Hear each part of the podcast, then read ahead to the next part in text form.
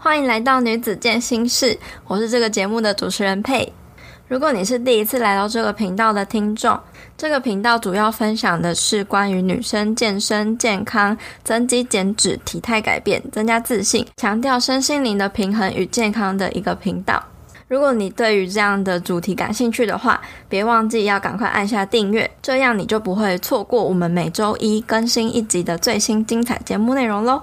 今天节目请来了专业的营养师 Angela 来跟大家聊聊多囊性卵巢症候群的问题。Angela 会在节目中跟你分享她多囊性卵巢症候群的相关经验，在这集节目中也会很详尽的分享关于多囊的知识还有常见问题。我认为身为女孩，不管你有没有多囊卵巢，都应该要认识这个病症到底是什么。在节目开始之前，我依然要先来阅读一位听众在 Apple Podcast 上面帮我们做的留言跟评分。这位听众叫 Lavi，他说这是运动必听的好节目，谢谢佩每个礼拜都制作这么疗愈人心的 Podcast，听到位也是因为精算热量和理解食物后导致暴食和恐惧食物，才发现原来有很多人和我一样呢。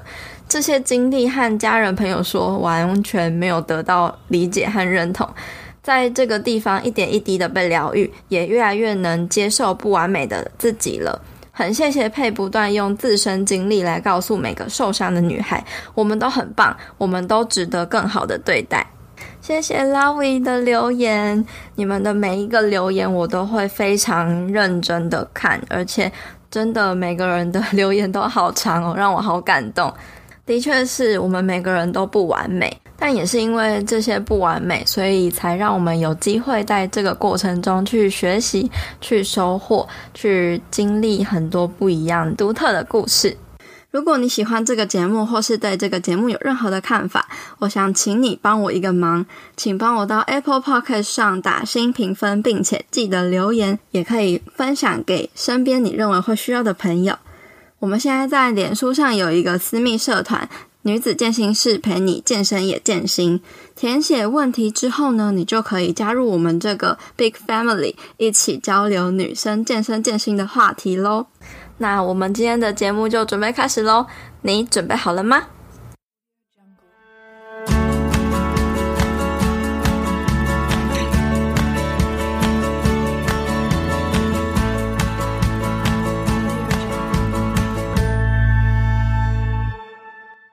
今天女子健心室很开心可以邀请到 Angela 营养师来到我们的节目。那我们今天想要来聊聊的就是有关多囊性卵巢症候群的这个话题。因为自从我开始经营女子健心室之后，就陆陆续续收到很多有关多囊性卵巢症候群相关的问题。那其实我本身并没有这方面的。状况，所以不能够非常仔细的回答大家关于这个症状可以怎么样的去解决。那所以我就邀请了专业的营养师，他自己本身呢也有多囊性卵巢症候群的这个问题，邀请他来上节目跟大家聊聊说，诶，多囊性卵巢症候群到底是什么？那是不是有什么样的方式可以去处理？好，那我们今天就欢迎 Angela，Hello Angela。Hello，大家好，Hello 佩佩，我是 Angela。那我目前呢，就是在预防医学的相关单位担任营养师，主要有在自己的 IG 还有个人网页上分享一些有关外食怎么吃、减脂，或者是生活上会遇到的一些饮食营养的内容。那我自己本身呢，是一个很喜欢珍珠奶茶的营养师，就是大家不要听到营养师这三个字就会觉得这个人一定这个不吃那个不吃，就是。这是个迷思，就是不要忘了，营养师也是人。嗯、对，就连我在健身，我也是偶尔会喝好喝的，吃好吃的。对，就是还是什么都可以吃，那什么都不要多吃，真的。对，那 Angela，你可以谈谈你自己多囊的经验吗？呃，我自己本身就是有多囊性卵巢症候群。其实我也是在进 IG 之后，收到很多女生的私讯，告诉我她们其实有多囊性卵巢症候群的困扰。其实我蛮意外的，因为我身边比较少人有这样子的经历。那我发现就是 IG 上蛮多有人出现这样的困扰。那我现在讲讲，就是我自己是怎么发现的，还有就是在我身上有出现哪一些症状。好，记得就是在我有月经开始的时候，我的月经就没有规则过，都会来，但是就都没有规律。那以前年轻的时候不懂嘛，就想说啊，自己还年轻，不用太担心。嗯，然后那时候也没有领悟到身体健康的重要性，所以我就是没有特别去管它。随着年纪越来越大，然后又经过大学时期这种糜烂生活，真的是摧残。然后我出社会之后才开始月经常常要来不来的，有时候一个月没来，两个月没来，甚至有时候是一季都不来。一个月当中会有好几天在那边滴滴答答。嗯就是点状出血好几天，或者是你来的量非常非常的少，然后颜色很不对，就是那种深咖啡色那一种。所以那时候我觉得，嗯，好像不太对，要去看一下医生。家里附近的妇产科看，就每次医生他就只有给我开催经药，嗯而已，他也没有我检查，也没有特别说什么。然后好几次就是开药给我吃，开药给我吃，然后我就觉得说，嗯，好像还好，因为医生也没说什么嘛，所以就这样子。那只是直到有一次我月经来，就我痛到眼前一片空白，疯狂的冒冷汗，痛到你站不起来，然后我就被扛去急诊室打针，我才恢复的。然后我知道可能有人会觉得说有这么夸张吗？因为听起来就很戏剧。其实我以前也觉得别人经痛有需要痛成这样吗？那么浮夸吗？然后现在自己就是报应，你知道，换自己痛，真的一点都不夸张。嗯、这个痛真的是你要自己痛过之后你才能体会。对，那通过这次之后呢，结果我的月经又没来了。嗯、但也因为自己换工作的关系，我就刚好又换了一间医院看。我换了医生之后，那时候才发现哦，我自己有多囊性卵巢症候群。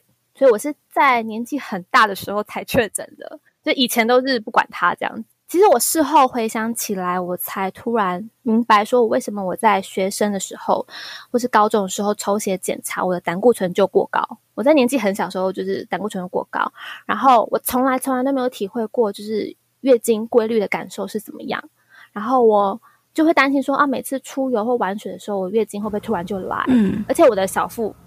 我自己觉得，我小腹这一块就是比较凸，比较有肉一点。嗯，然后让我最最最困扰的就是，我大概从青春期开始，我就是我整个人生都在长痘痘。我是传说中的痘痘人，就是疯狂的出油，就、嗯、我的脸就是一年四季就是都可以煎蛋那一种。然后别人说什么不会晕的彩妆，就是我怎么用。怎么晕崩溃？年轻的时候根本就不会照顾皮肤，导致我现在就是皮肤就是坑坑巴巴的啊，有时候比男生还要糟糕。我现在可以用很轻松的态度去看待这件事情，但其实我被诊断出来的当下，我当下的心情是很低落的。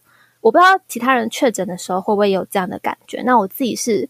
有一点傻眼，我那时候一度觉得为什么是我，有一个受害者的心态，记得很深刻。就是我那时候边吃牛肉面，就是心里默默流泪。那时候也蛮奇怪，就是突然有体会到一件事情，我光被宣告这个小毛病，我那时候心情就很糟糕。被诊断出癌症啊，或者是被医生宣判死刑的人，他心里就是需要多强大才能承受这一切。就我那时候不知道什么，我就是对这件事印象很深刻，很奇怪的领悟，突然的 同理别人，对，然后。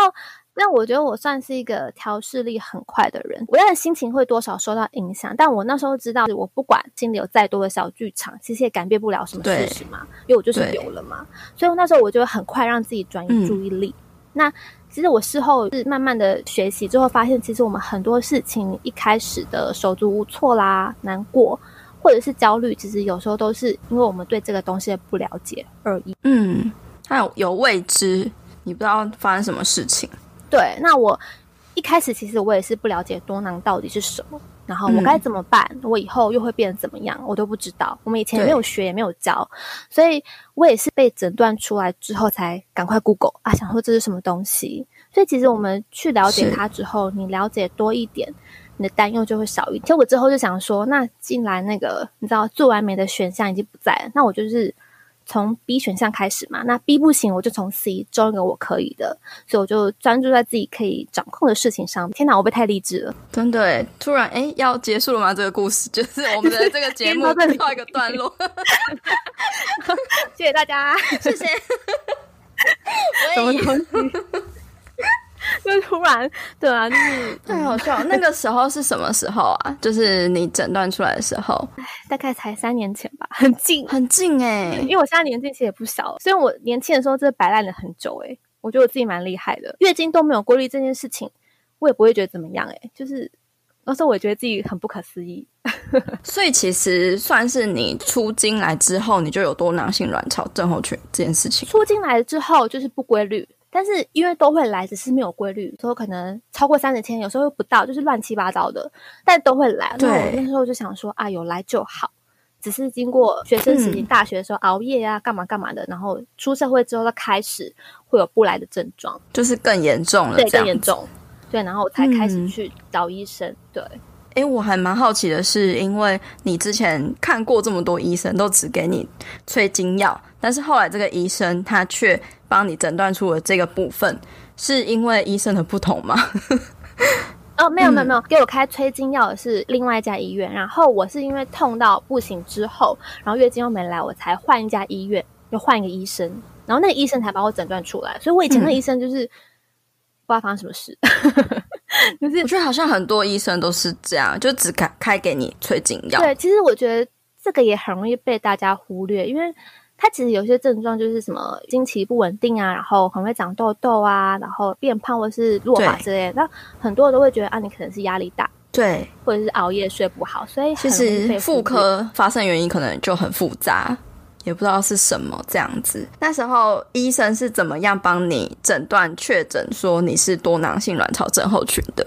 他就是会先帮我抽血。然后照超音波，先问你有没有一些症状。他其实从你的表征去看你有没有一些类似多囊的症状，然后再帮你做超音波。那其实照超音波的时候，你就会看到你的卵巢会一颗一颗的小囊泡，很可爱，就是一颗颗一圈圈全部堆积在卵巢上面。可爱。对，它其实就很像珍珠奶茶的珍珠。难怪你那么喜欢喝珍珠奶茶。刚好，刚好。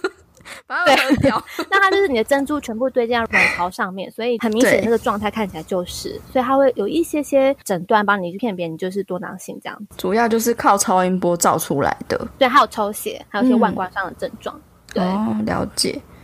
那可以跟大家解释一下，说多囊性卵巢症候群到底是什么样子的症候群？就我们的卵子嘛，我们每个月都会做竞选。就我们卵巢其实每个周期大概会有呃两百颗的卵子去海选，然后呢只有二十颗会晋级，最后最后只有一颗卵子能胜出，然后走上星光大道，这是正常一般的状况。那多囊性卵巢的女孩呢，嗯、她就是二十颗卵子在竞选的时候卡关，就是大家谁也不让谁。没有人胜出，塞在一起。对，就是没有卵子要去走星光大道，所以它的二十颗全部都卡在那里。那因为卡在那里，所以这时候你的荷尔蒙就会开始有变化。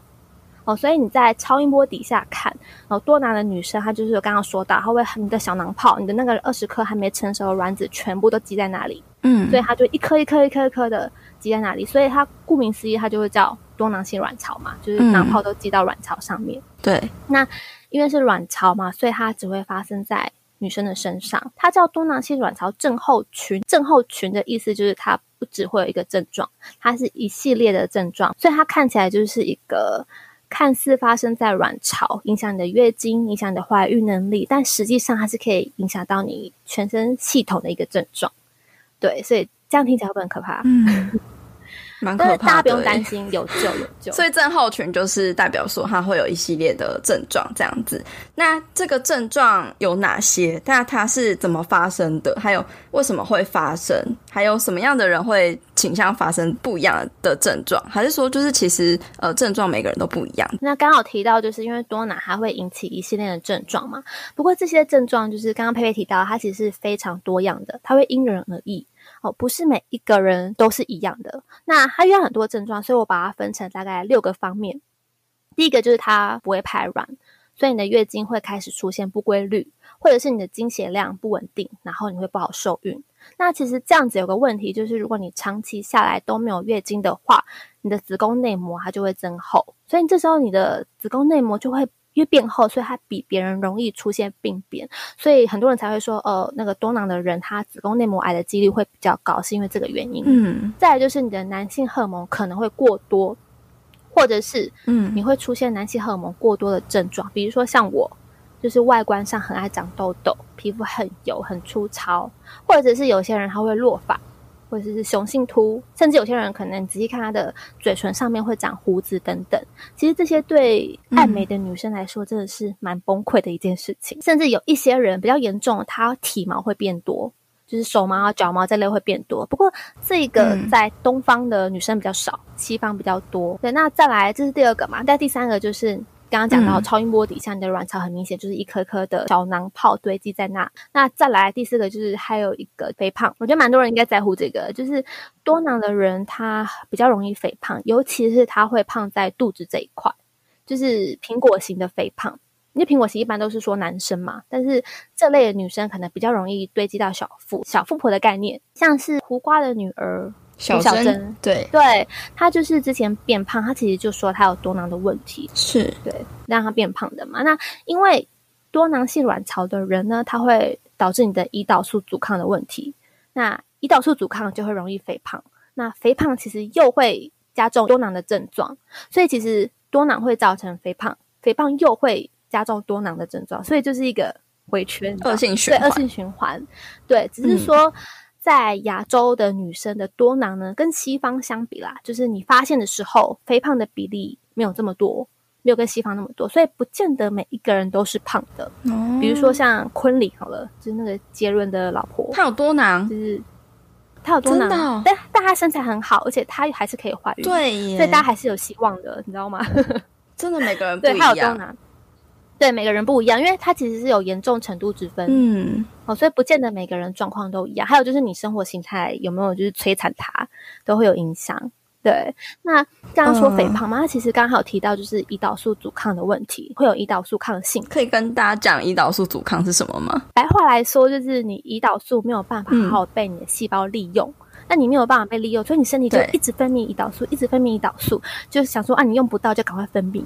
对，那所以你身体的胰岛素就会很高，可是你身体又没办法用，所以这时候你就会出现一些代谢的问题，是也是比较容易肥胖啦。那再就是你可能会有血脂，嗯、比如说胆固醇过高，或者是你以后年纪比较大之后，你比较容易得到糖尿病。而且在以前有个很有趣的研究，嗯、就是多囊其实它研究最早可以回溯到一九二一年这么久。然后那时候就有发现说，诶，多囊跟男性荷尔蒙还有糖类的代谢有关系。嗯、那时候古早的时候就把多囊这个症状称作为有胡子女人的糖尿病，听起来好难听哦。对对，就是蛮伤心的一个形容。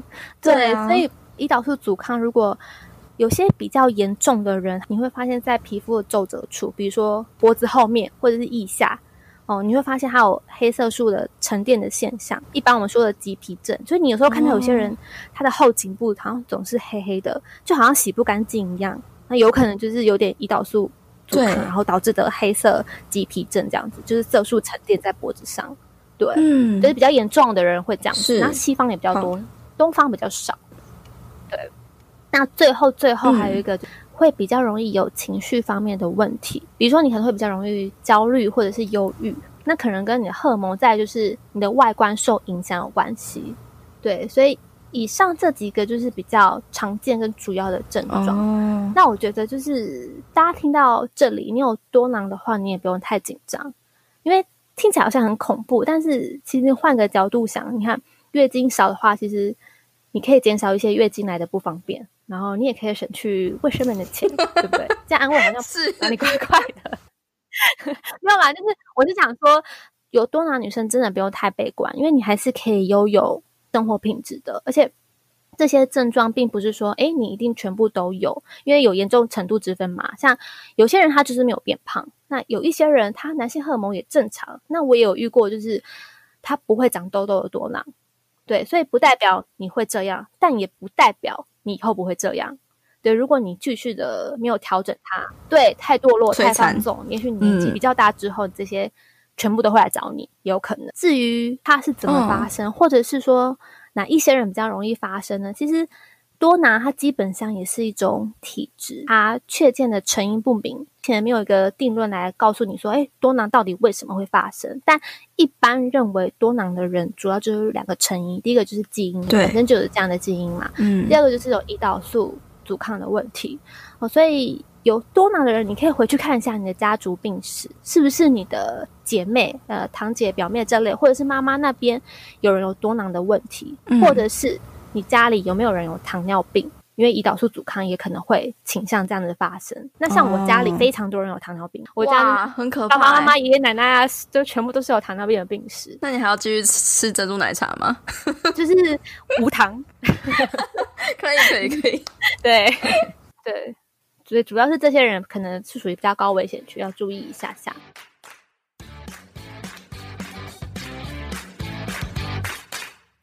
你订阅了女子健心室每周的悄悄话信件了吗？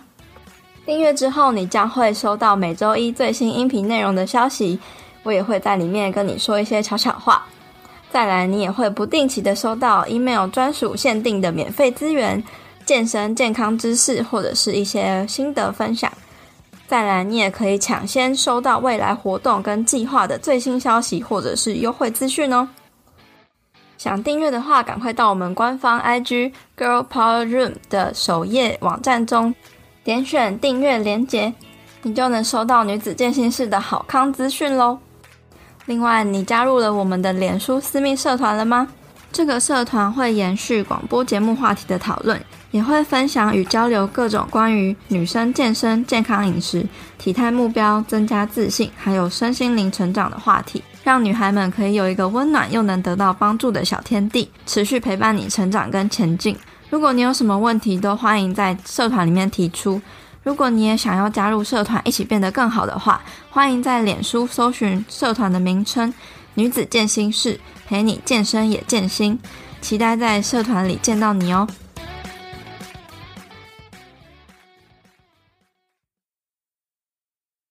哎，那所以说，其实因为。胰岛素阻抗这件事情不一定是你家族有糖尿病才会发生的嘛，就是有可能你后天生活习惯、饮食习惯不良，就也有可能导致胰岛素阻抗，然后最后发生多囊性卵巢这样子。有可能你生活习惯不良去诱发它出来，也有可能，这是没有错的。对，那有些基因是隐性的，可是你可能是一些环境啊，或者是生活习惯，然后去把它变成显性的，有可能。对。对，是有可能的。对，不过多囊性卵巢通常都是很早的时候就会有症状啊，通常都是在年轻青春期的时候就会出现症状，都是发生在很年轻的时候。通常就是你有月经，或是你比较二十几岁的时候，就会有一些月经其他的症状。只是说看你有没有去发现而已。嗯。那要怎么去发现自己有没有多囊性卵巢？就像我刚刚前面有讲的，其实我们常常什么月经不顺啊、长痘痘啊这种东西，被大家讲说啊，可能是熬夜啊、压力大啊这种笼统的原因，随便带过。那像我自己，像很多年轻人可能也跟我一样，自己就是油性肌肤，而且又还没有生小孩，就不以为意，所以真的。很多人就是啊，随便吃个催经药，然后就被忽略了这样子。所以我觉得多囊如果不好好调理的话，其实对我们身体还有未来很多方面都有影响。所以我觉得我们女生要对自己的身体的变化要敏感一点点，多多注意一些生理的征兆，然后察觉身体向我们传递的讯息。嗯。那有问题的话，我觉得就去问专业人士没关系，就不要害怕，因为。最糟的状况，不过就跟你没有问现在的时候一样嘛，所以有问题就去问，到底要怎么样我才叫做有多囊性卵巢呢？诊断标准是有个标准，它在三个症状当中，其中两个你有中的话，你就会被诊断为多囊。第一个就是不排卵、没有月经，或者是你经期超过三十五天以上。嗯。那第二个就是你有男性荷尔蒙过量的表征，就是你外观上，比如说痘痘多啊、体毛多、长胡子、掉头发等等。再来就是你。的超音波底下照起来，你有一颗颗的卵泡堆积。那这三个就中两个，你就会被诊断为多囊。多囊性卵巢不一定超音波照出来会有那个一粒一粒的绿泡吗？对，但大部分几乎应该是都有。哦，对，只是说多跟少，明显不明显这样子。对，这个多囊性卵巢应该要怎么治疗啊？有没有什么是要透过药物吗？还是说从我们的生活作息去改变？那它可以根治吗？它其实没有办法根治，嗯，但是可以控制，嗯，可以和它和平共处的。它其实就像高血压的人一样，你血压控制的好，其实你跟一般人没有任何的差别。那我看医生的时候，我有问我的妇产科医师说：“诶，那我这样子有没有什么方法可以治疗？”那时候他只有回答我一个，就是运动。很奇妙，就是他没有说任何其他的东西，他只有告诉我，就你只有运动可以改善。他说：“你只有靠运动去调理你的身体而已，没有其他的方法。那药物呢？就症状的治疗，就这样子。饮食呢？对，他那时候就回答我运动而已啦。就是那个医生是这样回答我。那我们都知道，其实多囊它并不是一个需要送医的一个急诊。其实我们平常都知道，就是好习惯就是带你上天堂嘛。那坏习惯就是让你变得很荒唐。只要好好调整好生活习惯，还有饮食，其实你多囊的症状是可以改善的。嗯，对，不然就是很多症状都会来找你。是以我自己为例，我发现我只要有规律的运动，然后不熬夜。其实我有时候就会有偶发的自己自发性的排卵，自己也会来。但如果我只要压力大、熬夜，就不管它的话，其实我月经就会开始要来不来。一般来说，你想要治疗你的多囊的话，想改善的话，第一步就是要做生活上的调理。有肥胖的多囊，其实第一个就是要减重。呃，研究发现，肥胖的多囊，它如果能减重五到十 percent 的话，它月经不规律的情况就会改善，然后它男性荷尔蒙的浓度就会降低，所以。胖的多囊希望能减重，尽量减重。第二个就是饮食的调控。那饮食要怎么调整呢？其实目前并没有一个准确的饮食告诉你说，哎，这个就是适合多囊的饮食。有研究认为，低糖饮食、糖尿病的饮食，或者是地中海的饮食，比较适合我们这个族群。嗯、对，那其实这三个饮食呢，你会发现它主要的大原则就是你的膳食纤维要足够，然后低糖、低油。也就是你要减糖，减少精致淀粉，然后避免一些不好的油脂的。想要这样做调整，其实蛮适合用来减肥上面。对，其实就健康饮食。但因为外食的关系，然后饮食西化，其实要做到这三个，其实对有些人来讲还真不容易。的确是。那在你可能要做规律的运动，你可能不需要疯狂的每天，但是有规律，比如说一个礼拜三天，那你也不用一定要重训或怎么。其实你只要规律的运动，然后不熬夜、睡眠充足等等这些配合。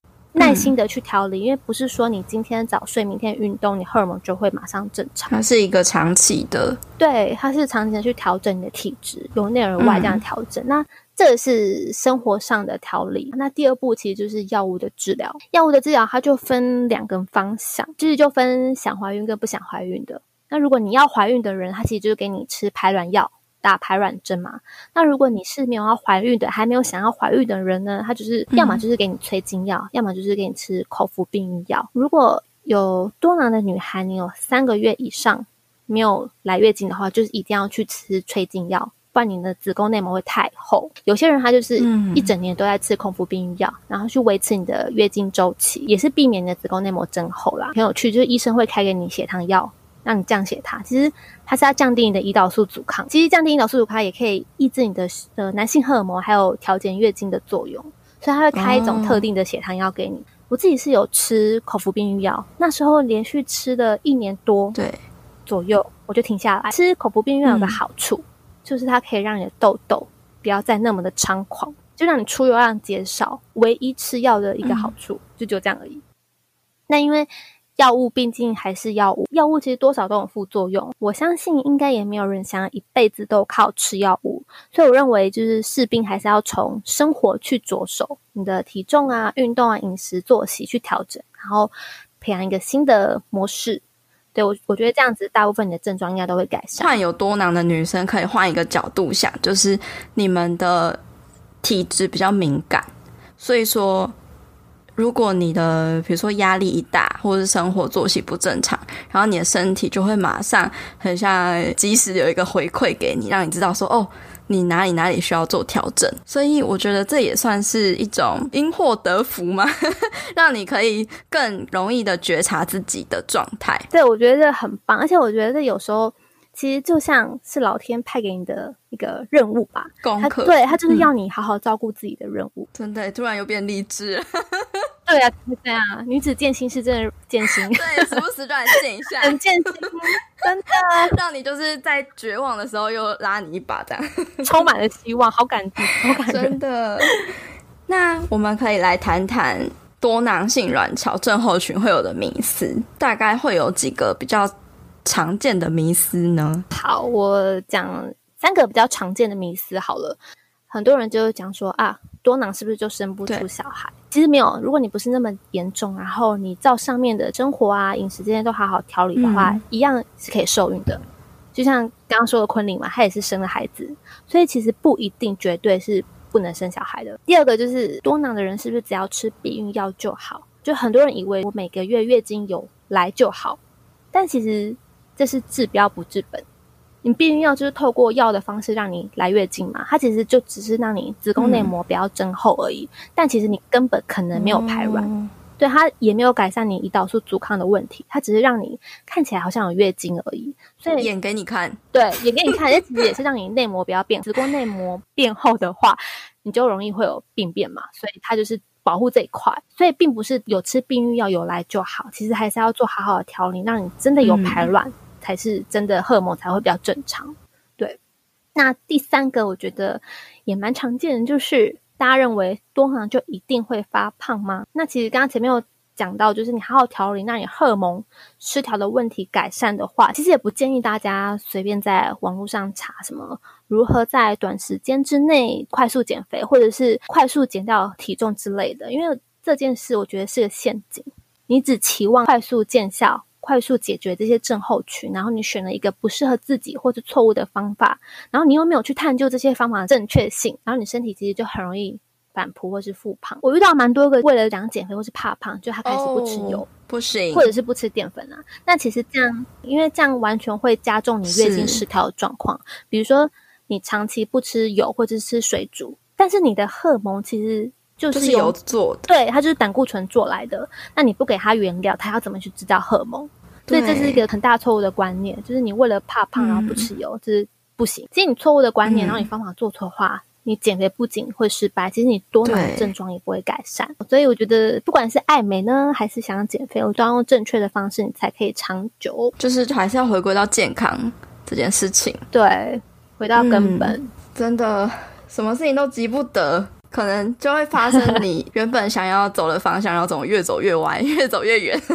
对啊，就很容易迷失，因为不了解，所以会焦虑，然后就会各种方法都来。很多人都是这样。对，哎，那 Angela，你之前有没有什么样走过一些歪路之类的吗？就是想要治疗这个症候群？因为我在年轻的时候就是不太管它，但我以前会乱吃避孕药，因为我。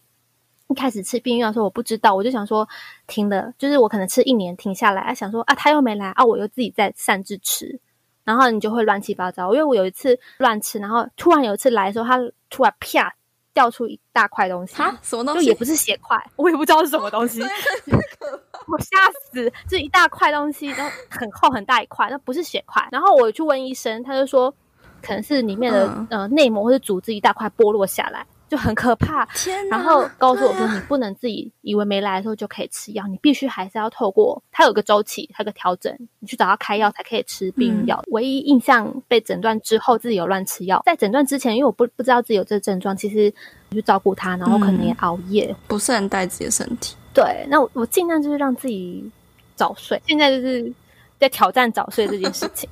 你现在目前的状态呢？我的状态就是每个月都会来，但是它并没有。到很规律，但是也不会痛。嗯、对，我会记录，但是大概在差不多的时间。今年是这样子，对。那我就是今年尽量让自己不要太晚睡，嗯、所以现在其实是我觉得比较好。那我长痘痘的状况也有比较好，嗯、我觉得是有差。但我现在就不吃药，看我们那不吃药去让就是身体可以好一点。嗯，嗯，那所以饮食部分你都是自己准备吗？饮食上，我觉得我自己有蛮大的改变诶、欸。我自己觉得，我以前在吃饭的时候是那种吃完每一餐，我最后一定要吃一口甜的，我才会觉得哦，我这餐有吃饱。就是我即使是吃一颗糖也可以。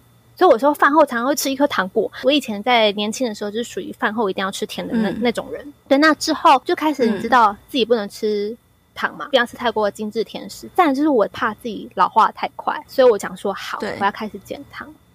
所以我开始减少糖这一块，我就减少米字边的糖这一块，我其他都是还蛮正常的。我开始不太喝饮料了，嗯、然后我蛋糕的东西不吃，嗯、但我饼干还是会吃，就是很难戒掉我饼干这一块。但我甜的东西会少吃，然后如果是点心的话，我甜的跟咸的，我反而现在会比较喜欢吃咸的。对，我现在已经看到甜的东西，我不会有欲望，我不会想吃。就是蛮奇妙，感觉已经融入到自己的生活，就是已经习惯这件事情。就是我不会想要吃蛋糕，朋友约我去吃蛋糕，我就是还好，嗯、不会因为想要吃蛋糕很想去做这件事情。少喝饮料，然后甜食少吃，目前就是这样子。那我本身其实，在吃饭的时候，我就会很注意，我应该应该要注意哪些东西，比如说要吃到纤维、蛋白质怎么样。我以前就会这样子，所以这倒还好。但是甜食这一块，我改蛮多的，嗯、因为甜甜食这一块拿掉之后就。好很多，这样子好很多，真的好很多，我自己觉得啦。哦，对，嗯，因为我以前就是很爱吃甜，就是各大节日都会买个蛋糕的人。这样真的蛮厉害的诶，因为我也是，是如果是甜食跟咸食比起来的话，我自己也是偏爱甜食的。真的吗？我真的惨了，我现在已经属于步入老人阶段，咸食派。我妈也是咸食派。惨了，我现在就是别人找下午茶，我都不找那种蛋糕店，就是我就尽量不要找蛋糕店，因为我已经不不太喜欢这件事。我觉得现在也很怕吃甜食，才能步入年龄。不同的年龄会有不同的领悟。对，不过我觉得这样对我也好啦，嗯、对我现在的身体跟我的状态，我觉得也也是好的。对，没错。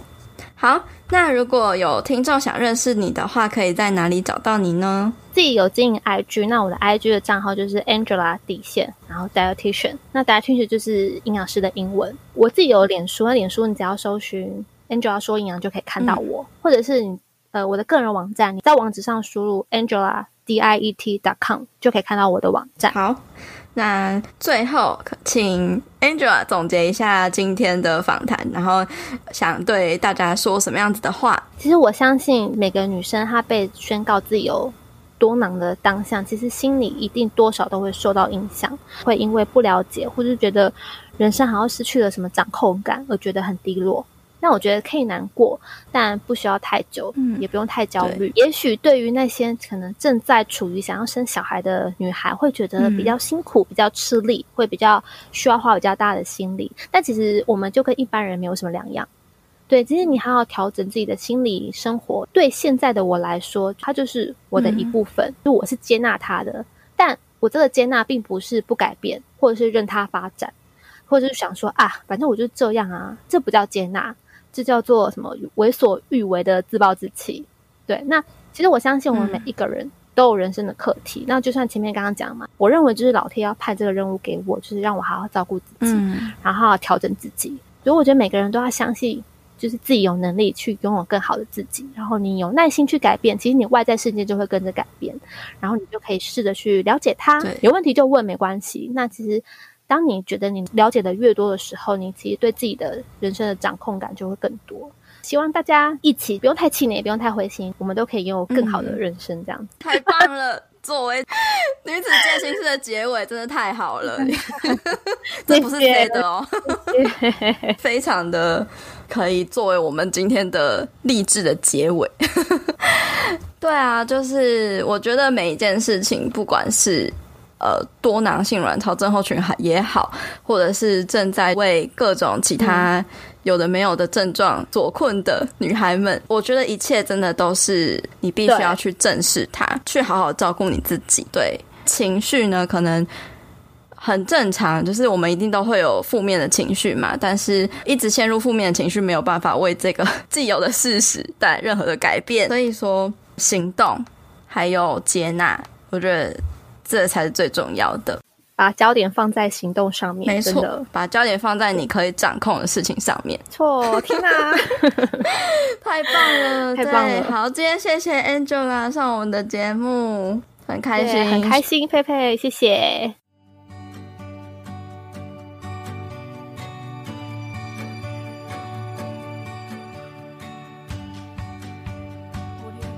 最后，我帮大家做了这次访谈的重点整理。多囊性卵巢它其实是一系列的症候群，那这些症状呢是很多样的，会因人而异，每个人都不太一样。主要的症状大概分成六种：第一是不排卵，月经不规则；第二，男性荷尔蒙可能会过多；第三，照超音波的时候，你的卵巢会出现一颗一颗的小卵泡。第四，容易肥胖，尤其是在肚子这一块。第五，胰岛性阻抗，所以你有可能会有一些代谢的问题，例如胆固醇过高，或者是以后得到糖尿病的几率比较高。第六，可能会有一些情绪方面的问题。那什么样子的人会发生多囊性卵巢症候群呢？它基本上是一种体质，会发生的原因不明确。一般认为，多囊发生的主要原因是第一基因，第二胰岛素阻抗。而多囊性卵巢症候群其实是没有办法根治的。那想要改善的话，必须要先从生活上去做调理，例如说你的生活作息要规律啊，压力要管理好，还有你的饮食要有所调整，要吃得健康。如果是有肥胖的问题的话，那就建议你要减重。大概减掉体重五到十趴，你的月经不规则的状况就可以改善，而且也可以降低男性荷尔蒙的浓度。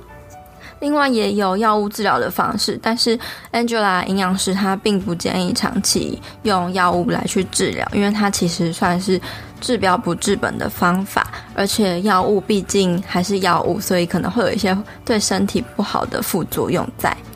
另外，我们也在访谈中谈了几个。常见的迷思，像是多囊其实不一定会生不出小孩增厚，但是你可能根本就没有排卵，也没有改善胰岛素阻抗的问题，所以最根本的解决之道还是必须要从你的生活模式上去做改变，并且跟他好好的和平共处。那最后，我跟 Angela 也有提到说，当你发现你有多囊性卵巢症候群这件事情。你可以难过、沮丧、气馁，但是绝对不要放弃自己，因为这就好像是上天给你的功课，也是一个礼物，让你更懂得要好好照顾自己身心的健康，更懂得要照顾自己跟爱自己。我相信所有的事情的发生都是上天最好的安排。如果你是正在被这个多囊性卵巢症候群所困扰的女孩，希望这个访谈可以对你们有所帮助。也想告诉你们说，其实你们并不孤单。那如果是听了刚刚的访谈，你发现你自己有刚刚 Angela 营养师所说的一些相关的症状的话，我也建议你赶快去找妇科医生去看一下你自己有没有相关的问题。当你及早发现的话，你就可以及早的知道要怎么去应对跟处理，并且更加积极的看待这件事情。那今天谢谢你听到这边。我非常感谢每一周都来收听《女子践行室》的你。